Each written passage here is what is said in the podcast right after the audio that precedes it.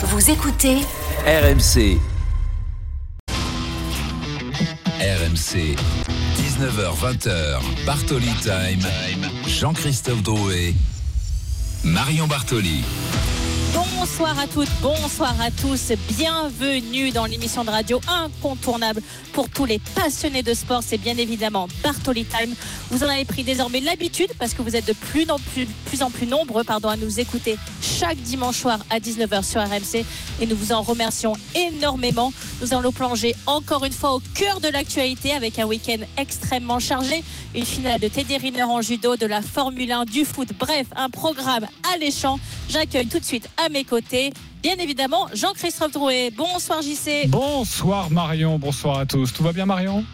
Tout va extrêmement bien. En forme. J'ai appris que Lewis allait chez, chez Ferrari. Ah c'est, c'est mon week-end. Ah bon je, je suis, je suis en extase. Je Bah, J'imagine, toi la grande fan de Lewis Hamilton. On va en parler évidemment dans cette Je sais que émission. tu es dubitatif, mais tu vas voir, je suis sûr que Jean va te convaincre. Bienvenue dans ce nouveau numéro de Bartoli Time. Dans quelques instants, la une, retour sur le transfert du siècle. Hamilton chez Ferrari. Jean Alési, l'un des plus grands pilotes français passé chez la Scuderia, sera ton invité Marion. 19h15, Teddy Riner en finale du Grand Slam de Paris. Vous allez vivre ce combat en direct. 19h30, Bartoli à la folie.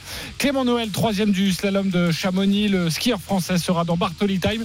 Et puis 19h45, nous prendrons la direction du Groupama Stadium pour le choc ce soir entre l'Olympique lyonnais et l'Olympique de Marseille. Coup d'envoi 20h45. Pour quelle équipe cette rencontre est-elle cruciale? Nous nous poserons la question avec Jean-Louis Tour. Pour Jean-Louis, c'est Lyon. Pour toi, Marion, évidemment, C'est l'OM, c'est l'Olympique de. Marseille. Mais nous sommes jamais d'accord avec On vous connaît, le 32-16 pour participer à à l'émission et venez échanger avec Marion. Et puis un très très beau cadeau à vous offrir ce soir. Vous connaissez l'expérience RMC. Sachez que cette fois-ci, elle est à la carte. Vous pouvez décider vous-même de votre rencontre. Cette semaine, vous pouvez soit assister à la rencontre Paris Saint-Germain Real Sociedad au Parc des Princes le 14 février prochain, dans 10 jours, soit assister au match Lens-Fribourg au Stade Bollard le 15 février. Pour choisir, eh bien, c'est très simple. Déjà, il faut être sélectionné dès que vous entendrez cette musique. Ce sera dans cette émission ce soir. Vous allez avoir 5 minutes pour envoyer euh, RMC au 732-16. RMC au 732-16. Oui, je me posais la question, mais c'est bien RMC. oui, oui, voilà. Et puis ensuite, euh, si vous êtes tiré au sort, évidemment, vous pourrez tranquillement choisir votre rencontre. Ça n'arrive pas qu'aux autres. Donc dès que vous entendez cette musique, n'hésitez pas à venir jouer. C'est terminé avec un spectacle incroyable. Début à l'appel entre Brest et Nice. Xavier Grimaud, bonsoir. Bonsoir Jean-Christophe, salut Marion. Oui, on s'attendait à ce qu'il n'y ait pas beaucoup, beaucoup de buts entre Brest et Nice. Il n'y en a pas eu du tout. C'est terminé. 0-0 voilà. entre Brest et Nice. Euh, bah, un match nul qui va quand même arranger les deux équipes. On le sent bien, puisque Nice va rester deuxième de Ligue 1 et Brest va rester troisième de Ligue 1. On se quitte, bons amis. 0-0 entre Brest et l'OGC Nice. Bah, merci beaucoup, Xavier. Bonne soirée à toi. Et va te mettre euh, au chaud et à bientôt évidemment sur, sur RMC. Une rencontre de première ligue, un choc entre Arsenal et Liverpool. Euh, c'est avec euh, Valentin Jamin. Salut Valentin. Salut tout le monde 73e minute de jeu et 2-1 pour Arsenal face à Liverpool. Liverpool leader de Première Ligue. Arsenal était 5 points derrière. Et bien pour le moment, Arsenal revient provisoirement à deux unités de Liverpool. Il y avait l'ouverture du score de la part des Gunners, une égalisation casquette pour Liverpool et un nouveau but casquette cette fois en faveur de Martinelli et d'Arsenal. Voilà pourquoi on en est à 2-1 à un quart d'heure de la fin de cette partie. Merci beaucoup. À tout à l'heure, Valentin. Allez tout de suite, le transfert du siècle.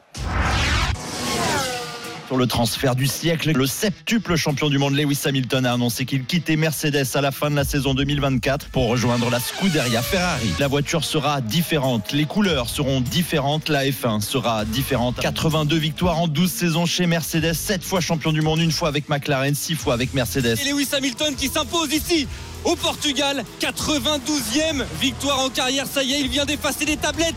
Un certain Michael Schumacher. RMC. La une de Bartoli Time. Jeudi soir, à 20h13, le monde de la Formule 1 a arrêté de respirer avec ce communiqué assez laconique de Ferrari. La Scuderia Ferrari est heureux d'annoncer que Lewis Hamilton va rejoindre l'équipe en 2025. Le transfert du siècle, vous l'avez entendu pour la presse du monde entier pour décrypter cet événement. Jean Alési, l'un des meilleurs pilotes français de l'histoire, qui a passé cinq saisons au sein de l'écurie italienne, est ton invité, Marion. Bonsoir, Jean. Bonsoir, bonsoir tout le monde. Bonsoir Jean. Alors merci infiniment d'avoir accepté, accepté, mon invitation. Je vais rappeler tout d'abord ton palmarès. Deux pole positions, 32 podiums, vainqueur du Grand Prix du Canada à Montréal en 95 avec la Scuderia Ferrari. Alors tu l'as entendu, ça a été le transfert du siècle. Pour moi, je suis complètement d'accord avec toi, avec ça, avec ces termes. Mais en tout cas, j'ai quelqu'un à mes côtés, Jean-Christophe, qui en doute nettement plus fortement en disant que Lewis Hamilton est beaucoup trop âgé, que ça va pas fonctionner. Donc s'il te plaît, peux-tu nous confirmer que c'est bien évidemment le transfert du siècle et que surtout ça va marcher? Parce que j'ai quelqu'un à mes côtés qui commence à m'énerver passablement à dire que non, ça, rien ne va fonctionner. Et, après, Jean, j'affinerai ma position tout de même, hein, parce qu'elle est un petit peu paraphrasée, mais assez mal. Jean, allez-y avec nous. D'accord. Alors, euh, tout, d'abord, euh, ça me fait tellement plaisir. Bon, moi, je suis un fan Ferrari euh, depuis mon, jeune âge, puis j'ai eu la chance de courir cinq ans avec eux. c'est vraiment le, le, transfert du siècle. Alors, 40 ans, il fera 40 ans cette année, Lewis, c'est vrai, mais l'âge en Formule 1, c'est, c'est, on se bonifie. C'est pas comme un sprinter qui évidemment, physiologiquement, perd de, la, de, de sa performance. Là, l'expérience va être très, très importante. Et le fait que Lewis puisse rentrer dans la Scuderia aujourd'hui, c'est euh, plus qu'un plus, disons. C'est quelque chose qui va euh, euh, mettre beaucoup de pression dans le team, qui va mettre aussi beaucoup de, de stabilité pour qu'on puisse retrouver des bons ingénieurs qui acceptent de venir chez, chez Ferrari parce que récemment, c'était plus trop le cas. Ferrari faisait peur aux, techniciens, enfin aux ingénieurs. Euh, ils savaient que c'était une année pour, pour montrer qu'ils savaient éventuellement faire une très bonne voiture, ou c'était la porte. Donc, euh, chez Ferrari, on n'arrivait plus à tirer des ingénieurs. Je pense que Lewis, il va y arriver. Oui, ça va donner un coup de boost à, cette écurie de, Ferrari, on l'a bien compris avec euh, Jean Alési. Et pour affiner ma position, évidemment, je suis totalement d'accord avec vous. Le, retentissement de ce transfert, c'est le transfert du siècle, l'un des meilleurs pilotes au monde et l'un des meilleurs pilotes de tous les temps qui va dans la plus grande écurie au monde. On serait fou de, ne pas penser comme vous. Mais Jean Alési, est-ce que ce coup incroyable est un gage de réussite? Alors moi, je, suis persuadé que oui. Euh, ah. il, faut savoir, il faut savoir que, euh, et on a l'exemple avec Fernando Alonso, euh, l'âge, comme je vous disais tout, au début de l'interview, c'est vraiment important d'avoir de la grande expérience, mais en même temps, le panache et, évidemment le palmarès d'un Lewis qui va, qui va être au service de la Scuderia. Mais en même temps, il a un, coéquipier qui est quand même euh, le futur, je pense, champion de, des prochaines années, avec, euh, avec euh, Charles, Leclerc, Et donc, Charles va forcément avoir beaucoup plus à gagner avec un, Lewis Hamilton qui va structurer l'écurie, qui va être beaucoup plus, disons, euh, euh, chirurgicale sur euh, les, les pit stops, les décisions, les stratégies, alors que un, Charles aujourd'hui, et on l'a vu dans le passé, il n'a pas réussi à s'imposer dans les dans les erreurs qui ont été faites sur certains grands prix pour les pour les stratégies. Il n'a pas réussi à être suffisamment, disons, euh, méchant avec l'équipe. Et presque, presque, c'était sa faute le, fait que la stratégie n'a pas été bonne. Je pense que Lewis, euh, une fois la stratégie euh, manquée, il saura se faire écouter et, modifier justement la mentalité qu'il y a aujourd'hui chez Ferrari. Jean Alési est notre invité ce soir dans Bartoli Time euh, avec Marion Bartoli pour euh, évidemment décrypter le transfert du siècle Lewis Hamilton chez Ferrari. Juste euh, vous dire et vous tenir au courant du, direct. Ça se passe à l'accord Arena, le, Paris Grand Slam de, judo, antenne délocalisée aujourd'hui sur, sur RMC. La finale de Teddy Riner, c'est dans quelques minutes. Mais encore, Marion Bartoli avec Jean Alési sur ce transfert. Oui, alors c'est très intéressant tes réponses, Jean, et finalement ça m'évoque un petit peu la venue de Michael Schumacher avec Jean Todd, où on a vu un, Michael Schumacher extrêmement précis, extrêmement rigoureux, imposer beaucoup de choses et finalement redresser complètement Ferrari. Tu as, bien évidemment euh, concouru pour, pour cette écurie mythique de 91 à 95. Tu la connais extrêmement bien et tu l'as dit également toi-même. Ferrari avait perdu un petit peu de sa superbe et avait beaucoup de mal aussi à attirer les meilleurs, que ce soit en termes d'ingénieurs comme en termes de pilotes. Est-ce qu'aujourd'hui, tu penses que cette venue de Lewis Hamilton va complètement redorer aussi le blason euh, de la Scuderia et finalement, c'est un, c'est un transfert gagnant des deux côtés, pour Hamilton comme pour Ferrari? Alors Marion, tu as dit euh, euh, justement le transfert gagnant pour tous les deux. Ferrari, déjà, le jour de, de l'annonce, ils ont pris 6% de plus en bourse. sur l'action. Sur l'action. Voilà. Donc ça déjà financièrement ça a été un, boost, mais en même temps ça a été la première fois qu'il y avait une news euh, Formule 1 euh, généralisée sur toutes les télévisions du monde, parce que ça, a fait quand même une, un, choc. Personne ne s'attendait à ça. Et, euh, et en même temps, il faut savoir qu'entre Lewis et bien sûr Michael Schumacher, le poids est beaucoup plus important avec Lewis Hamilton parce qu'il arrive avec sept titres de champion du monde. Michael, quand, il était venu, il avait trois titres, ce qui était déjà bien, évidemment. Mais sept titres, on peut même dire huit parce qu'il a été complètement euh, euh, escroqué une, une course, mais bon, euh, on ne va pas se. J'aime beaucoup Jean parce qu'on se rejoint sur tous les points. Ça non plus, j'y n'étais pas d'accord avec ça. Mais je t'aime beaucoup, Jean. on se rejoint totalement sur Vraiment, Lewis. Merci Marion. Je pense que, que Lewis, il, il a quelque chose en plus. justement, Jean, euh, vous, vous avez quitté euh, Ferrari en, en 95 au moment où la Scuderia a recruté Michael Schumacher. Euh, on parle pas beaucoup du, du troisième larron, j'ai envie de dire Carlos Sainz, celui qui va devoir quitter son, son baquet. Quand on est dans, dans, la peau de celui qui laisse sa place, même si c'est pour une légende, même si c'est pour un, pour un grand pilote, on le vit comment, Jean? Alors, honnêtement, c'est très dur pour lui, euh, tout simplement parce que il était vraiment euh, le, très bon élève. C'était quelqu'un qui travaillait pour l'équipe. La première année, il a fait plus de points que, Charles. Euh, L'année dernière, il a gagné un Grand Prix. Donc, petit à petit, il faisait son trou, euh, disons, dans le, chez Ferrari.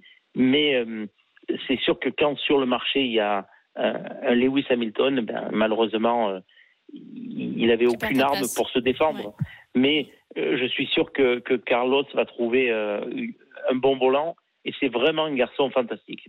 Jean, euh, allez-y, est avec nous dans Bartoli Time ce soir. Jean, priorité au, direct. On, vous quitte quelques instants et on vous reprend juste après parce que vos paroles sont, précieuses sur ce transfert de Lewis Hamilton à Ferrari. Mais ça va partir la finale du, Grand Slam à, Paris, l'accord Arena avec Morgan Morris. C'est à Paris et c'est Teddy Riner sur le tatami pour sa finale. Bonsoir. dans son judo blanc, Teddy Riner pour une huitième victoire à Paris. Ce sera un record. Il affronte Kim Min-jung, sud-coréen, 23 ans, une valeur montante qu'il n'a jamais affronté. Attention, c'est le profil que Teddy Riner n'aime pas. Plus petit, gaucher, adepte de mouvement d'épaule, assez vif. Le Kim Min-jo qui essaye de faire tourner en bourrique Teddy Riner, d'aller vite sur les mains, prendre la veste, tout de suite la relâcher. Il baisse le bras droit de Teddy Riner et ça c'est mauvais. Teddy Riner doit avoir son bras droit derrière le col de son adversaire. Et Kim Min-jung essaie premier mouvement d'épaule pour Kim Min-jung. Teddy Riner qui résiste, qui se plie sur ses, sur ses cuisses. Kim Min-jung qui essaye de poursuivre vers l'arrière. Riner se retourne et tombe à plat ventre. Pas de valeur, il faut tomber sur le côté ou sur le dos pour donner une valeur.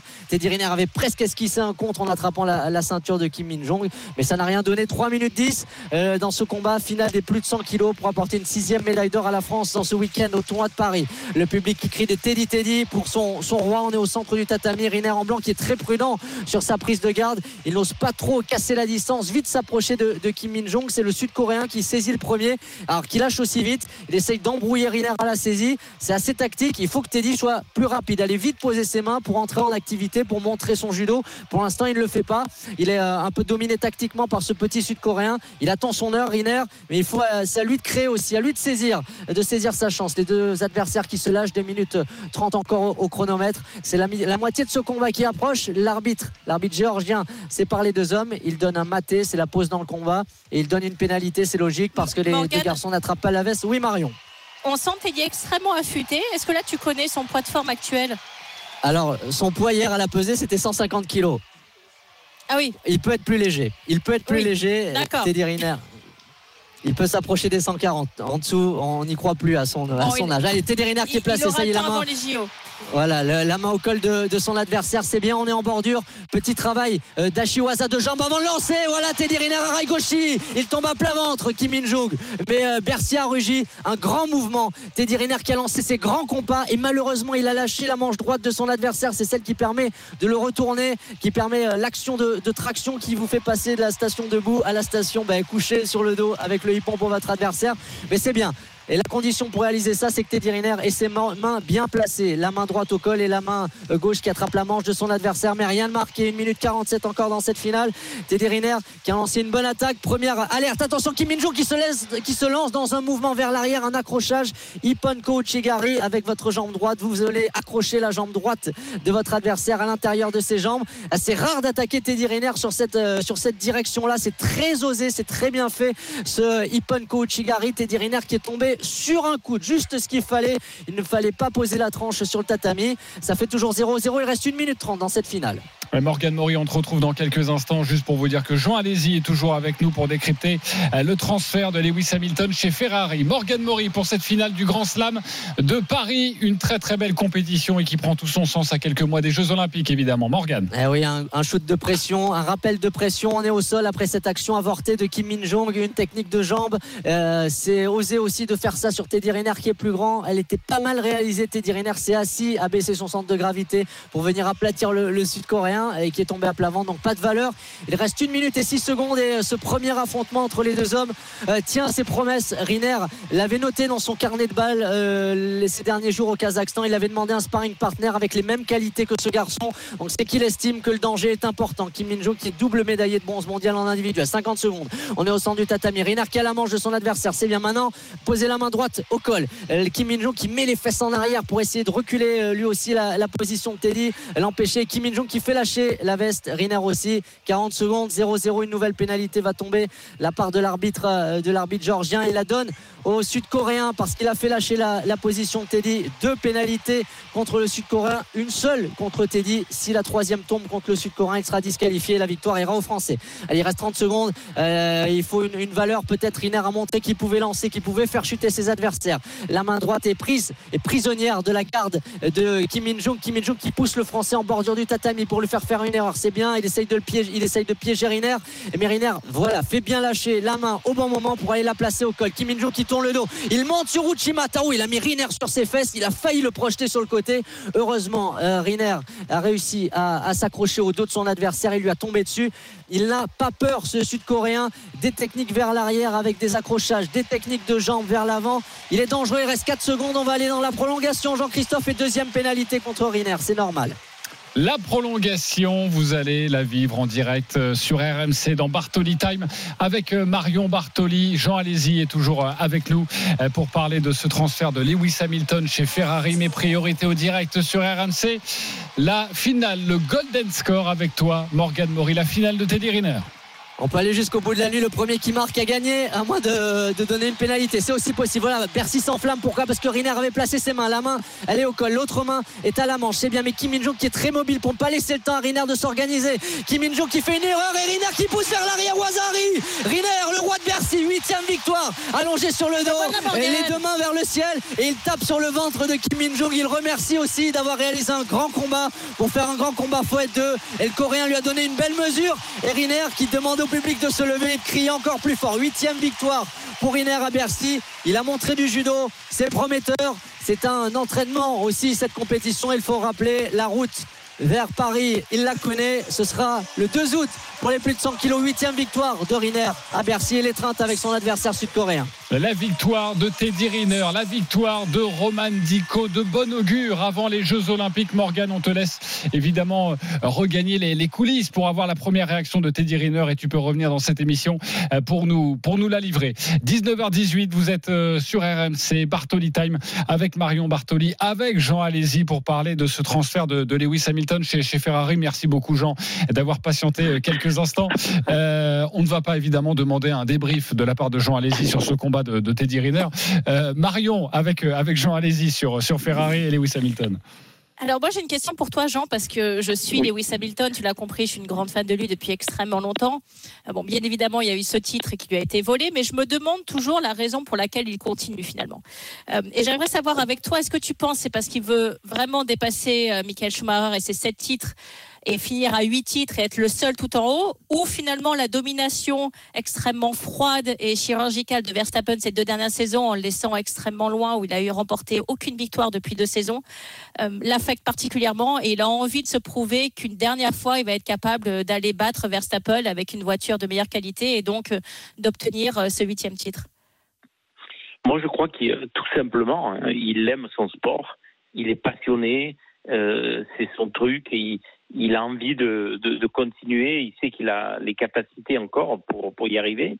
Donc euh, c'est un grand, un grand challenge qu'il a avec Ferrari, et il y croit, hein, et, et, et c'est tout. C'est pas, y a, y a, je pense pas qu'il doit regarder les, les, euh, les statistiques ou euh, est-ce qu'il doit euh, gagner pour être devant le, le pilote de, de de tous les temps. Ça, je pense qu'il s'en fout. Il est déjà le pilote de tous les temps, je pense. Oui, oui. On aimerait, c'est vrai, Jean Alési, on aimerait être une petite souris et voir comment euh, se sont passées les, les, coulisses de ce transfert, être avec Lewis Hamilton euh, et, et, Frédéric Vasseur, euh, le, le, le, patron de, de, de chez Ferrari désormais.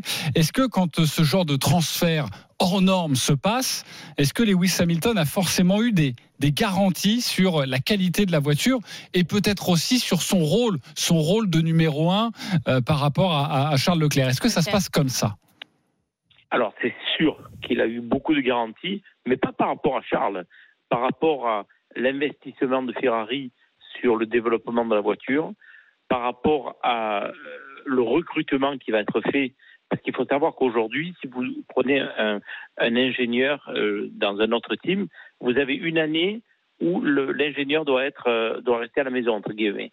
Donc euh, ça, ça, correspond complètement le fait d'avoir annoncé aujourd'hui Lewis Hamilton pour 2025. Je pense que 2024, il va y avoir un petit recrutement qui fera que pour il préparer aura 2025. Oui, exactement, exactement. Okay. Donc tout est, tout est fait pour que, euh, pour que ça marche et surtout, il a dû regarder tout en détail. Alors moi justement j'ai une question Jean concernant cette histoire de hiérarchie euh, puisque je pense normalement lorsqu'il y a un, pilote qui arrive avec sept titres de champion du monde même si tout le monde a l'ego et que bien évidemment lorsqu'on est dans un baquet avec un volant on a envie de gagner de se dire que oui certes c'est Lewis Hamilton mais quand on est Charles Leclerc qu'on va rivaliser à armes égales et qu'il n'y a pas forcément numéro un numéro deux est-ce que euh, Charles Leclerc va recevoir des consignes très claires de Ferrari en lui disant qu'il est numéro 2 et que donc les stratégies, euh, la manière dont les courses vont être gérées vont être plutôt en faveur de Lewis Hamilton ou, à ton avis, ils vont faire euh, une espèce de, bataille à armes égales où, chacun va devoir euh, démontrer ses capacités en course? Non, non, alors moi je suis persuadé, il y aura zéro consigne, surtout en début de championnat. Les consignes, se font pratiquement quand le championnat est fini ou quand, pour mettre en avance enfin disons, pour euh, consolider une position au championnat, on demande à un pilote de ralentir ou de faire passer l'autre ou vice-versa. Mais euh, techniquement, aujourd'hui, avec la technologie et avec les, les règlements qui sont, euh, qui sont faits, on n'arrive pas à faire des voitures vraiment très différentes. Euh, oui. Les voitures, elles se font bien sûr par rapport à des réglages, des setups, mais pas par rapport à un développement sur un pilote et pas sur l'autre. Jean Alési est avec nous en direct euh, dans Bartoli Time avec euh, Marion Bartoli. Une dernière question avant de vous, vous libérer. Euh, Jean, euh, sur l'intérêt de la Formule 1, c'est vrai que depuis deux saisons, euh, le public n'aime pas trop quand c'est toujours le même qui gagne, oui. quand la course est déjà jouée d'avance. Euh, vous êtes un, un expert, j'imagine que vous n'avez pas le, enfin c'est même sûr, vous n'avez pas le même regard que nous. Est-ce que même vous, la Formule 1 commençait un peu à vous ennuyer? Alors franchement, c'est, moi je suis comme vous. C'est-à-dire que, évidemment, euh, quand on sait qu'il y a un pilote et une voiture imbattable, euh, c'est pesant. Surtout que l'année dernière, on a eu un magnifique championnat du deuxième, disons, jusqu'au dernier euh, au classement, parce que la deuxième place au championnat du monde, elle s'est jouée à la dernière course. Donc il y avait une vraie bataille derrière. Il y a des équipes comme euh, Aston Martin qui sont partis euh, très très bien et qui ont mal fini. Des équipes comme McLaren qui étaient larguées au début et qui euh, ont repris, euh, disons, euh, euh, la direction de la victoire puisque Piastri a gagné une sprint race. Donc en fait, euh, il y a eu un vrai travail et une vraie bagarre en milieu de peloton. C'est évident qu'un un Max Verstappen et, Red Bull ont été euh, quelque part euh, des, des troubles faits parce que euh, on aime la bagarre et on n'aime pas euh, pratiquement savoir le résultat avant que la course se fasse. Oui, et une dernière question euh, rapidement. Est-ce que, parce qu'on n'en a pas beaucoup parlé depuis ce transfert, mais euh, il y a quand même une saison à jouer. Ça commence dans, dans un mois. Euh, on en parlera forcément sur, sur RMC, la saison 2024 qui va reprendre. Euh, Est-ce que c'est facile là, pour, et pour Mercedes et pour Lewis Hamilton de, de traverser cette saison ensemble? Non, non, là, ça va être difficile pour tout le monde. Même, même pour euh, Lewis. Je veux dire que dès qu'il va mettre euh, le premier, euh, le- le- dès qu'il va rentrer sur, sur le paddock, les premières questions, ça va être et Ferrari, Ferrari. Et Ferrari, alors ouais, que lui, il a quand même, il a 24 grands prix à faire. Donc, euh, ça va être un peu pénible. Et puis, à, à, à l'intérieur de, enfin, chez, chez Mercedes, je pense qu'à un certain moment dans les meetings, ils vont demander à Lewis de sortir parce qu'ils veulent pas divulguer euh, des, des- des choses qui sont sur la voiture. Donc, ça va être pour Lewis très difficile, mais, euh, mais on s'en fout. Et on est content qu'ils soient chez Ferrari. Exactement. Et voilà, Jean, allez-y, a Et passé on est cinq content des saisons futurs combats entre, chez- entre Ferrari et, et Max Verstappen. chez Ferrari avec euh, une victoire, Marion l'a rappelé en 95, avec Oui. justement cette écurie Ferrari. Merci beaucoup, Jean Alési, d'avoir été immense merci, Jean. avec nous. Merci pour ton éclairage. ben, merci beaucoup. Et puis, euh, ce Teddy Meyer, il est fantastique. Mais oui, bien sûr, on l'adore, on l'adore Teddy Riner qui vient de qui vient de s'imposer donc au Paris Grand Slam et n'hésitez pas euh, à rester avec nous, vous l'entendrez euh, dans cette émission. On va tenter évidemment la, la liaison en direct pour avoir sa première réaction après cette victoire. Merci beaucoup Jean, allez-y et à Merci, bientôt. Jean. Et on vous rappellera pour de nombreux conseils, en tout cas la saison de Formule Surtout, 1. on te rappellera quand Lewis sera champion du monde avec Ferrari. Voilà. Voilà. Voilà. Alors par contre, par contre, si ça se passe mal, euh, je vous rappellerai moi personnellement tous les deux. Bon, ce serait au premier Grand Prix. Du Bahreïn. Ah bah parfait, c'est noté, parfait. Merci beaucoup Jean, allez-y, à bientôt Merci sur vous, sur merci, RMC. Merci, Jean, un point soirée. sur euh, les directs en cours et notamment Arsenal Liverpool. euh, Liverpool, Euh, c'est bientôt la, la fin. Les Gunners vont s'imposer, Valentin Jamin. et relancer la saison de, de Première Ligue puisqu'il y a à présent 3 buts à 1 pour les Gunners. On est dans les 10 dernières secondes du temps réglementaire. Leandro Trossard, le Belge, vient d'ajouter un but donc pour, euh, pour Arsenal qui va battre le leader Liverpool à domicile euh, 3-1. Liverpool qui n'avait plus été battu en championnat depuis le 30 septembre. Et bien c'est chose faite. 3-1, score final donc. Arsenal revient à deux petites unités de Liverpool, toujours en tête de la Première Ligue. Oui, mais les hommes de Jürgen Klopp chutent donc pour la première fois en championnat depuis fin septembre. Troisième victoire de suite pour Arsenal et cette Première Ligue, comme toujours, va nous tenir en haleine jusqu'au bout. 3 pour Arsenal ce soir. Ah, Merci Valentin Jamin, à bientôt sur, sur RMC. 19h27, on revient dans quelques instants avec Marion Bartoli et un nouvel invité. C'est le coup de cœur de Marion, Clément Noël, troisième du slalom à Chamonix aujourd'hui. A tout de suite sur RMC. RMC. Jusqu'à 20h, Bartoli Time, Jean-Christophe Drouet. Marion Bartoli. 19h31 de retour dans Bartoli Time sur RMC. Nous avons passé une magnifique première demi-heure où nous avons vécu en direct la victoire de Terry Riner au Paris Grand Slam. Nous essayerons de recueillir ses premiers propos après sa victoire. Et puis nous avons reçu Jean Alési pour décrypter le transfert du siècle de Lewis Hamilton chez Ferrari. J'accueille tout de suite un de nos prodiges du ski français, Clément Noël, qui a magnifiquement performé ce week-end à Chamonix. Exactement, Clément Noël sera avec nous dans, dans quelques instants. Juste vous donner le, le programme, car dans 10 minutes, nous serons en direct du groupe Ama Stadium avant la rencontre ce soir entre l'Olympique lyonnais et l'Olympique de Marseille. fighter avec Jean-Louis. Coup d'envoi 20h45. Évidemment, Jean-Louis Tour sera avec nous. Mais tu l'as dit, Marion, tout de suite, ton coup de cœur. Ouais, ça va se jouer très très serré entre Clément Noël et Daniel Youle. Clément Noël qui remet un petit coup de collier. La dernière bosse et l'arrivée dans quelques instants ici dans la raquette pour Clément Noël qui va terminer. Deuxième, troisième, Clément Noël 18 centième. Daniel Youle s'impose devant Loïc Meillard. Le point rageur, mais c'est pas positif pour Clément Noël. Le point euh, dans l'une des euh, balustrades de l'air d'arrivée. Clément Noël qui signe un troisième podium depuis le début de la saison, mais qui ne s'imposera pas aujourd'hui. Et la remontée, elle est absolument absolument fabuleuse. Elle est signée Daniel Youleux. Aujourd'hui, le Suisse qui s'impose. RMC, Bartoli.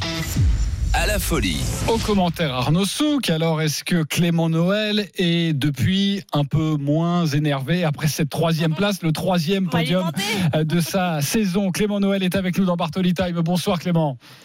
Bonsoir, salut à tous. Bonsoir Clément. Alors désolé effectivement pour l'heure, c'est Chamonix et pas Chamonix. Je suis désolée. Alors je voudrais te féliciter bien évidemment pour euh, pour cette très belle course.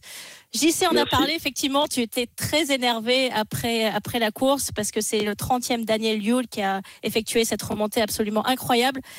Comment tu te sens là maintenant? Est-ce que tu arrives quand même à te satisfaire de ce podium? Oui, oui, bah non, mais en soi, j'étais pas, j'étais énervé sur le coup, ça c'est sûr, parce que parce que c'est toujours rageur de voir que euh, le 30e de la première manche euh, gagne. Enfin, ça arrive, c'est pas censé arriver, ça arrive jamais, et c'est euh, un concours de circonstances assez fou.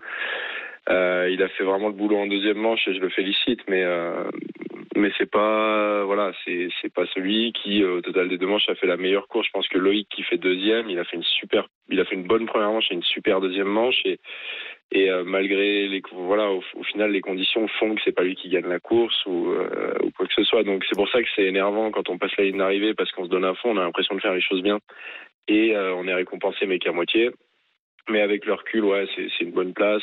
Faire un podium sur sur ces terres enfin pas loin de la maison avec beaucoup de public français c'était quand même vraiment cool. C'était une belle journée pour expliquer à tous les, auditeurs qui, nous écoutent et qui ne sont pas forcément spécialistes de, ski alpin, euh, Clément, euh, quand on dit que le, 30e ne doit normalement pas gagner, c'est-à-dire qu'il a réalisé le moins bon temps de la première manche, qu'il s'élance le premier. Il a passé le cut pour seulement 5 centièmes. Exactement, il s'élance le premier dans, la deuxième manche. Et vu qu'il s'élance le premier, c'était quoi le, le souci? Les conditions météo étaient trop bonnes et donc au final, lui, il a euh, bénéficier d'une bonne neige et, toi qui partais bah, le, le, le, dernier, euh, c'était un peu différent. C'est ça que ça veut dire? Ouais. En gros, euh, les organisations, les organisateurs, ils sont pour rien parce qu'ils ont fait du beau boulot, mais par contre, on a des, enfin, on avait des températures qui étaient hyper chaudes. Et, euh, et, cette piste, elle est à l'ombre le matin, il fait à peu près frais, donc la première manche, elle a bien, la neige a bien tenu, c'était assez régulier pour tout le monde, euh, et ce qui fait que les 30 premiers se retrouvent dans un laps de temps assez serré, donc à 1,90, une seconde 90. Et, euh, et en deuxième manche, euh, le soleil tape hyper fort, et donc la neige change beaucoup plus vite qu'en première manche et euh, on inverse les dossards pour rendre la course plus équitable, mais, mais finalement, euh, ça fait qu'en deuxième manche, ça se dégrade plus, la neige chauffe. Quand la neige chauffe, elle, elle colle, on va moins vite. Et c'est pour ça qu'il y a eu une grosse remontée et qu'il y en a eu qui ont il y a eu beaucoup de gens qui ont reculé euh, en deuxième manche, euh, notamment à cause des conditions. Alors moi, j'ai pas à me plaindre parce que si j'avais fait une, une, belle deuxième manche, une grosse deuxième manche, j'aurais pu gagner la course. J'avais beaucoup d'avance, mais euh, il y en a plein qui sont partis un peu, nous on appelle ça le ventre mou. Euh, qui n'ont pas assez d'écart mais qui partent pas tout devant non plus, bah ceux-là, il y en a beaucoup compris des et c'est pour ça rend, ça rend la course un peu moins intéressante et pour nous, on se sent parfois un peu lésé mais parfois ça va dans un sens, parfois ça va dans un autre. Là, c'est juste que la météo, elle, est, était un peu trop chaude et on n'y peut pas grand-chose. Alors, euh, Clément, il y a quand même des points extrêmement positifs. C'est ton troisième podium de la saison, autant que l'an passé, alors qu'il reste encore cinq courses. Sur quel mm. aspect tu penses avoir le plus progressé en cette saison et où se situe encore ta marge de progression? Euh, Je pense que je skie mieux que l'année dernière. Je skie un peu plus vite et un peu plus constant, de manière un peu plus constante. Euh, j'ai pas encore montré complètement ça en course. J'ai pas fait des courses aussi abouties que j'aimerais les faire, mais mine de rien, la régularité cette année elle est un peu plus là. Donc c'est déjà un point positif. Euh, sur la vitesse pure, je pense que je peux encore faire mieux et, j'espère pouvoir gagner des courses. Que l'année dernière j'avais fait que trois podiums, mais j'avais gagné une course et on, va, on essaye toujours de gagner. C'est ce qui nous fait vibrer le plus. Donc j'aimerais bien sur les courses qui nous restent au moins en gagner une. Maintenant, euh, il me reste encore à progresser sur sur pas mal de choses. En ce moment, c'est j'essaie de travailler un peu là la tête entre guillemets pour réussir à, donner la meilleure version de moi-même sur ces courses, sur toutes les manches, sur tous les virages, euh, ne jamais rien laisser au hasard et parfois je m'oublie un peu sur les courses ou, euh, peut-être que la tension de, la course ou l'envie de bien faire me font faire un peu des erreurs malgré l'expérience que je commence à avoir mais bon on en, apprend tous les jours. Clément Noël est avec nous euh, et avec Marion Bartoli dans Bartoli Time. Une dernière question pour Clément Noël, Marion. Est-ce que tu penses qu'il y a actuellement le meilleur ski de ta vie, Clément? C'est une bonne question parce que non, enfin sur le plan comptable, sur le plan des résultats, non, parce qu'en la saison 2020, euh, euh, j'avais fait euh, j'avais fait des podiums à peu près comme ça, voire plus. J'avais fait six podiums dans la saison, mais j'avais gagné trois courses. j'étais j'avais des meilleurs résultats à cette période-là. Euh, mais malgré tout, je pense qu'en ce moment, depuis un petit, à, l'époque, j'avais aucun souci à, faire mon meilleur ski quand je voulais le faire en course. Euh, J'en ai eu plus ces derniers temps. Je commence à, ça commence à aller mieux. Mais euh, je pense qu'à l'entraînement, en ce moment, il y a, vraiment moyen que je fasse à peu près mon meilleur ski de ma vie. Depuis un mois, un mois et demi, je skie très bien à l'entraînement, ça se passe bien. Donc voilà, il faut juste va que ça en passe. Et puis que, Ouais, oui. Ouais, puis, puis franchement, la course d'aujourd'hui, même en 2020, je l'aurais, je l'aurais largement pris. Euh, c'est des concours de circonstances qui font que parfois ça passe dans le bon sens, parfois ça passe pas dans le bon sens. Mais le ski, il est là et il faut pas s'affoler, quoi. Et puis bon, au troisième, on va pas non plus euh, cracher dessus, comme on dit. Merci beaucoup Clément Noël d'avoir été euh, avec nous. On Et te puis bonne retrouvera chance pour la fin de la saison. d'ici la fin de- de la saison. Merci d'avoir été en direct avec nous dans, dans Bartoli Time pour euh, nous donner ton, ton sentiment après donc ce troisième podium pour toi de, de la saison. 19h39, nous sommes de retour dans quelques instants dans Bartoli Time avec Marion Bartoli pour parler du choc des Olympiques. Olympique lyonnais, Olympique de Marseille. Pour quelle équipe cette rencontre est-elle cruciale Pour Marion sans détour, c'est pour Marseille. Pour Jean-Louis Tour, c'est pour Lyon. À tout de suite sur RMC pour le débat avant cette grande affiche ce soir en direct en intégralité sur RMC. À tout de suite. RMC Bartoli Time. Jean-Christophe Drouet. Marion Bartoli. 19h41 de retour dans Bartoli Time pour la dernière partie de ce Bartoli Time. Et c'est un de mes moments préférés. C'est le moment où j'accueille Jean-Louis Tour et on n'est jamais d'accord. Donc c'est le moment où on va se bagarrer. Exactement. le- Ah. Mais avant Jean-Louis Tour, D'abord, il la jouer. musique de la Ligue des Champions, c'est le moment pour vous inscrire. Pour vivre l'expérience RMC à la carte, vous allez pouvoir choisir entre le match, soit aller voir le Paris Saint-Germain face à la Real Sociedad en huitième de finale allée de la Ligue des Champions, c'est le 14 février prochain, soit aller euh, voir le RC Lens qui affronte Fribourg en Ligue Europa le lendemain, le jeudi 15 février. Vous avez 5 minutes à partir de maintenant. Il est 19h42, 5 minutes pour envoyer RMC au 732-16, RMC au 7 32-16 à partir de 20h, la grande soirée autour de Jean-Louis Tour pour ce choc des Olympiques entre l'Olympique lyonnais et l'Olympique de Marseille. On en parle maintenant dans Bartoli Time. Terminé, c'est le coup de sifflet, coup de sifflet de l'arbitre. Écoutez le vélodrome, écoutez le vélodrome qui gronde, le vélodrome qui siffle, le vélodrome est en colère, peut-être après son équipe. On va en rester là, c'est terminé L'OL n'aura pas réussi l'exploit, mené 3-0 à la mi-temps après un doublé de Terrier et de Doué. L'OL est revenu à une longueur, mais ça n'a pas suffi. Enrique puis la casette, défaite la première au Groupama Stadium pour Pierre Sage. RMC Bartoli. Jean-Louis Tour en direct du groupe Ama Stadium. Bonsoir Jean-Louis. Bonsoir tout le monde, salut JC, salut Marion. Salut Jean-Louis. Le choc des Olympiques bouillant hein, ce soir. Deux équipes en mal de, de victoire. Lyon est 15e avec 16 points. À égalité avec Metz 16e et Lorient 17e. L'OM est seulement 8e de notre championnat à 6 points déjà de la quatrième place qualificative pour le tour préliminaire de la Ligue des Champions. Nous avons décidé de vous poser cette question. Pour Oui. quelle équipe cette rencontre est-elle cruciale? Pour toi Marion, c'est l'Olympique de Marseille. Pour toi Jean-Louis, c'est l'Olympique lyonnais. Sachez que vous entendrez moi je suis vraiment tombé de l'armoire quand j'ai appris la réponse de Marion. Je m'attendais vraiment. Eh, moi, je suis tombée de l'armoire quand j'ai vu ta réponse. Non, mais moi, je suis tombée de l'armoire quand j'ai vu ta réponse. Mais franchement, Alors franchement, Marion, Julien de maintien, Jean-Louis. Je veux pas les premières places du classement. vous, vous Perdre ce écouterez, soir. vous Ou pas, ça écouterez, changera pas grand-chose. vous écouterez le Gennaro Gattuso euh, un petit peu plus tard, mais juste avant vos, vos arguments. Vous êtes dans votre coin, vous pensez à votre équipe. Euh, Marion, pourquoi l'Olympique de Marseille? Pourquoi cette rencontre est plus importante pour l'OM Cette rencontre est extrêmement importante pour l'Olympique de Marseille parce que, bien évidemment, s'ils la remportent, ils reviennent à 3 points de la quatrième place et seulement à 4 points de la troisième. Tu l'as dit, effectivement, l'objectif, c'est la place qualificative pour le tour préliminaire de la Ligue des Champions. Donc, il faut absolument gagner. L'OM reste sur trois dernières victoires contre l'OL. Le match aller fait 3-0 pour l'Olympique de Marseille. Ça a été une catastrophe d'être éliminé au tir au but contre Rennes en Coupe de France. Le match contre Monaco, je n'ose même pas en parler parce que je vais avoir un ulcère.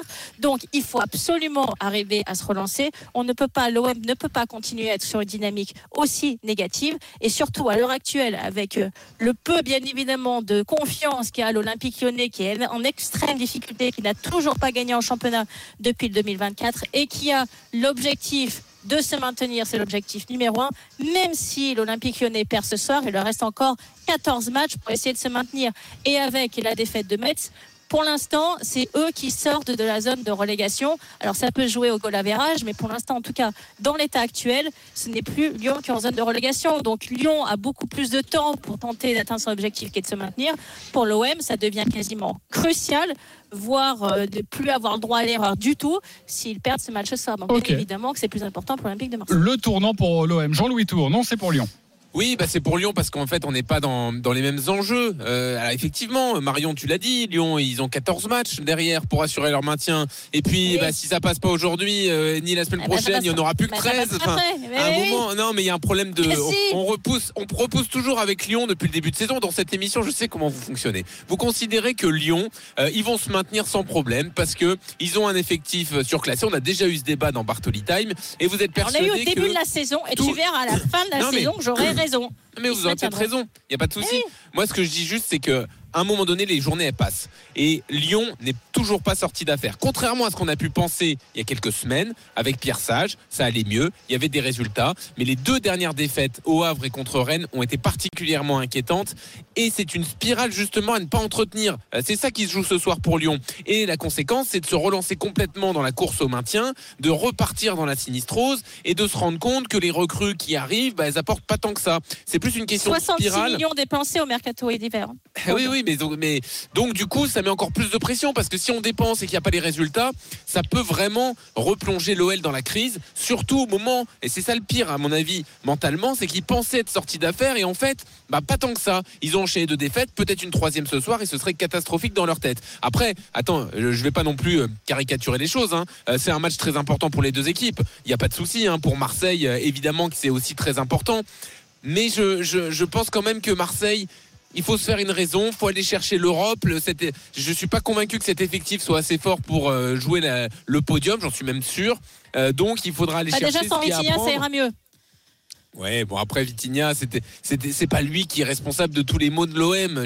Enfin, là, le but qu'il a fait raté, c'est quand même lui qui est Non, mais on va responsable. pas revenir fait Il est tête de turc de façon injuste Ah oui. euh, Ah oui, injuste. Mais oui, il injuste but, parce mais moi je l'aurais mis, franchement.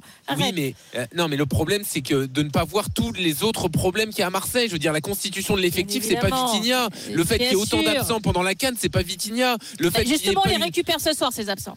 Certains d'entre eux, mais au milieu, il manque encore Oui. pas mal de monde. Et je, je trouve qu'à Marseille cette année, en fait, euh, au début, ça a été Marcelino. On lui a mis tous les mots du monde euh, sur les épaules. Ensuite, ça a été Vitinha. On cherche un coupable à envoyer à l'échafaud et on regarde pas les problèmes en général. Et je trouve que la constitution de l'effectif laisse à désirer. Ah, Il y mais a ça, eu je suis des- complètement d'accord avec toi. Mais il y a eu je, pas je mal te de rejoins soucis. totalement. Et Longoria, euh, à un moment, va falloir qu'il fasse le bilan. Euh, Alors, euh, il est un peu plus critiqué ces dernières semaines que, qu'un- que les saisons précédentes.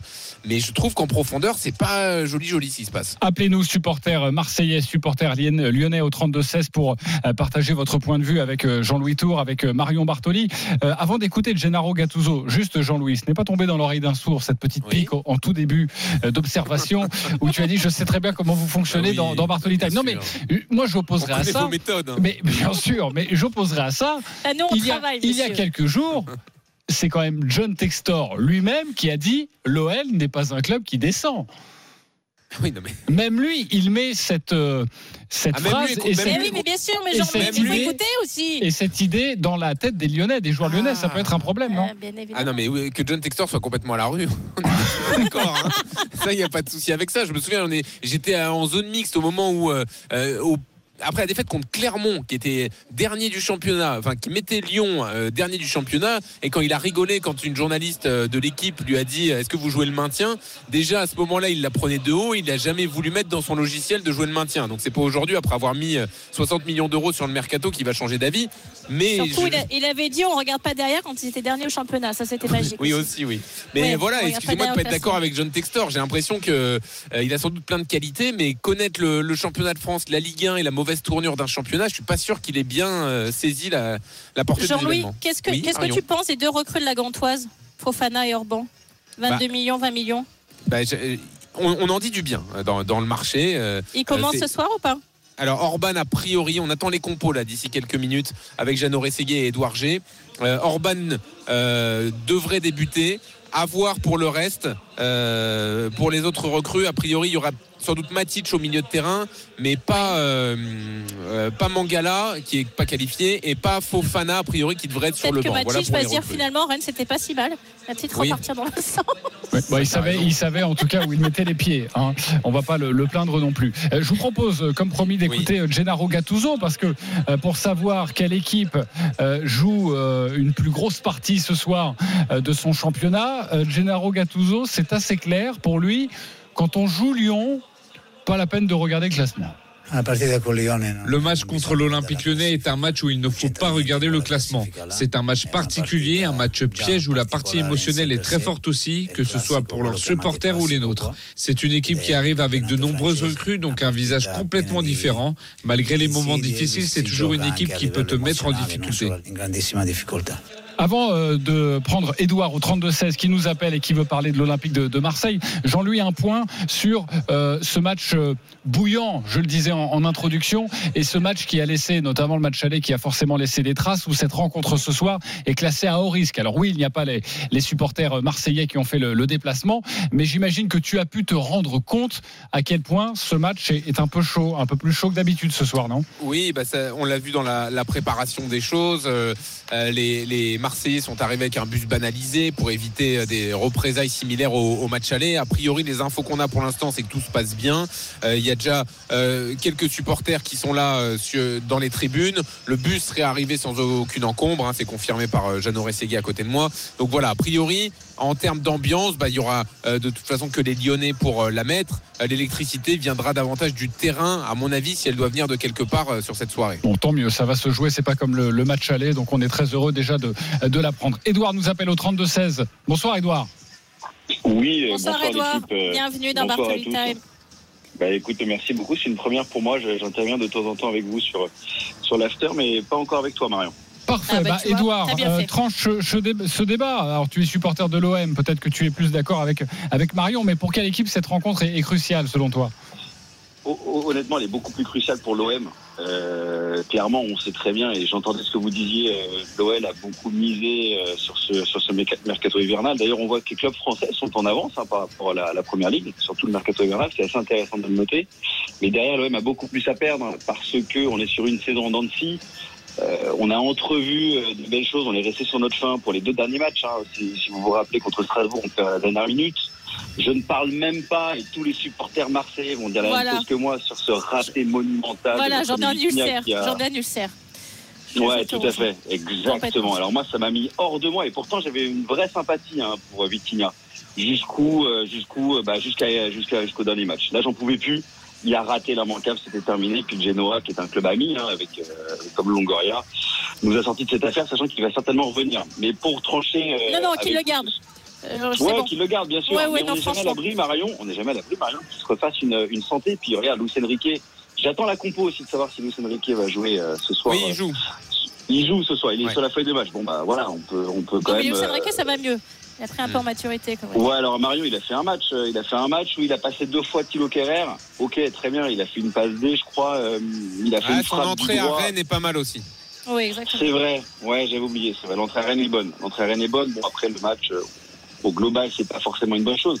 Mais je, je, je, je conçois qu'il y a une hype. Donc, il revient. Il était parti. Il était à Botafogo. Il est revenu. Peut-être qu'il est devenu un peu plus mature. Je le souhaiterais à Vitinha parce que j'ai vraiment une profonde sympathie. Ça reste le, le- le plus gros euh, transfert du club. Mais l'OM a beaucoup plus à perdre. L'OL a déjà raté sa saison. Nous, on peut Merci. aller chercher. Si vous Non, regardez mais- bien, Marion. Heureusement qu'il y a des connaisseurs quand même. Mais non, Jean-Louis. mais heureusement je, qu'il y a des suis, je te le dis. Mais je te Non, le mais dis, Marion, écoute. Marion, euh, tous les supporters, tous les supporters ont l'impression que le match est le- tous les supporters ont l'impression que le match est le plus important pour leur équipe. Donc comme j'ai dit tout à l'heure, Jean-Louis, c'est quand on même plus connaît vos on connaît méthodes. Euh, On connaît vos méthodes dans. Bartoli Time. On fait appeler un supporter de l'OM qui sera forcément d'accord avec toi. Je suis sûr qu'il est fan de Mais en tennis, revanche, je a t'appellerai regardé à la- Wimbledon. On connaît vos méthodes. Mais je t'appellerai à la fin de la saison quand Lyon sera largement maintenu, qui finiront 14e, et on en rediscutera. Et tu me diras que j'avais raison. Exactement. Voilà. Edouard, vas-y, le mot de la fin bah pour voilà. toi, Edouard. Ouais, j'avais, juste un truc à vous préciser, c'est que si vous regardez bien sur les deux derniers matchs, donc on fait deux matchs nuls en championnat, si vous Ouais. rajoutez 4 points, donc parce qu'au final on devait prendre 4 points de plus, regardez où on est. Regardez Voilà. où nous serions avec ces Eh 4 oui, points de plus. On serait sur le podium. Troisième. Donc honnêtement, Eh on a- oui. Ouais, exactement. Donc on a beaucoup plus à perdre. Et Marion, tu, de toute façon, tu as toujours raison. Et là, encore une fois, Ah, je l'adore, Edouard. Mais alors- je mais alors, vais êtes l'inviter à Roland Garros. Mais attendez, excusez-moi, vous êtes, vous êtes tranquille Merci, pour ce soir. Ce soir, il n'y a pas Vitinha, donc le match, vous allez le gagner. Et puis de toute façon, il n'y a plus Vitinha pour la fin de saison, donc vous allez gagner Voilà, tous les matchs mais là, on est content, tu vois. C'est bien sûr bon, est le content. podium, c'est. C'est- Bah, je, je te signale quand même que l'OM reste sur j'attends 8 matchs en défaite en Ligue 1, Jean-Louis. hein. exactement. Alors, on, perd- Sarr. gagne pas beaucoup, mais on perd Ouais, pas beaucoup ça. non plus. Ok, le retour de, de la canne, les compositions d'équipe, ce sera dans, dans quelques instants. Merci beaucoup, Edouard, d'avoir composé le, le 32-16. C'est vrai qu'à chaque fois, c'est un, un moment d'antenne entre vous, Jean-Louis et Marion. On sent que personne ne joue un Mais rôle. c'est ça qui est bien. Euh, Jean-Louis, raconte-nous le, dispositif euh, ce soir pour cette rencontre, la grande soirée qui va débuter dans, quelques instants, coup d'envoi 20h45. On est installé au Stadium, donc pour l'avant-match d'ici quelques secondes. On a les compos d'équipe, on vous les dévoile dans quelques minutes, on les analyse avec Kevin Diaz, avec Jeannot Rességui, avec Édouard G. On parlera également de l'OM avec Florent Germain qui est à Toulon ce soir pour euh, le rugby. Euh, il viendra dans l'avant-match pour parler de l'OM avec nous. Et puis il y a même Real Atlético, euh, gros match en Espagne, une grande soirée de sport en ce dimanche soir sur RMC avec bien sûr en point d'orgue ce Lyon-Marseille crucial pour les deux équipes. À tout de suite, Jean-Louis, pour la, pour la grande soirée. Bravo et belle, et belle conclusion. Merci beaucoup, Marion. conclusion. Merci à toi, JC. Merci à vous, mes chers auditeurs. Merci à Edouard d'avoir appelé. Et puis, bien évidemment, je passe la main à mon ami. Ne vous inquiétez pas, on se chamaille. Mais on est surtout amis à Jean-Louis Tour pour une magnifique soirée de foot. Moi, je vous retrouve avec un immense plaisir la semaine prochaine. Même endroit, même heure, 19h sur RMC. Bonne semaine à tous. Au revoir. RMC, 19h20h. Bartoli Time.